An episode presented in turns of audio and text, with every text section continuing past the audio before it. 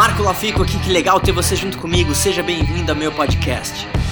Nesse vídeo a gente vai falar sobre personal branding e por que você deveria se preocupar com isso.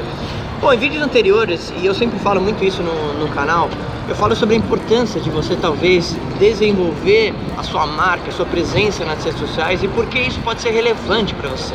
Então eu quero falar de alguns dos motivos pelos quais você deveria se preocupar com isso.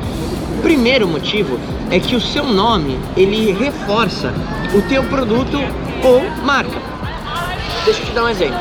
Se você pensar na Apple, com certeza você deve talvez pensar no Steve Jobs. Se você pensa na Microsoft, talvez você vai pensar no Bill Gates.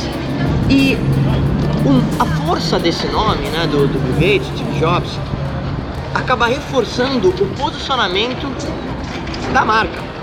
Então, uh, recentemente também a Trivago fez uma campanha muito forte no Brasil, colocou um modelo, gerou um, um, burburinho.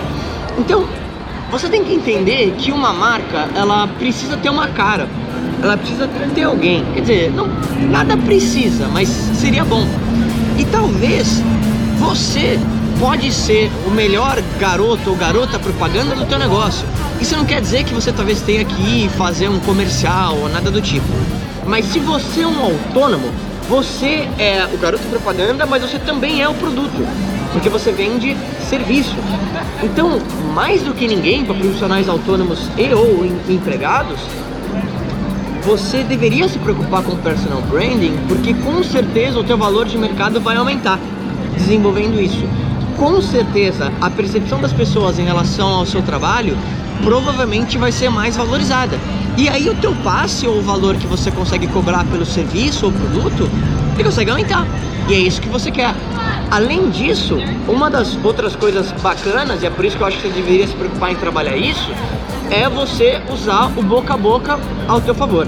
Todas as pessoas que já consumiram teu produto ou serviço, se elas gostaram ou se elas não gostaram, você pode ter certeza que provavelmente elas vão falar para as outras pessoas sobre isso. Então é bom, claro, que você faça um ótimo serviço. Só que a grande questão é se você faz um bom serviço, mas ao mesmo tempo você tem um belo posicionamento em termos de redes sociais, você consegue aumentar a velocidade dessa propagação do seu produto ou serviço.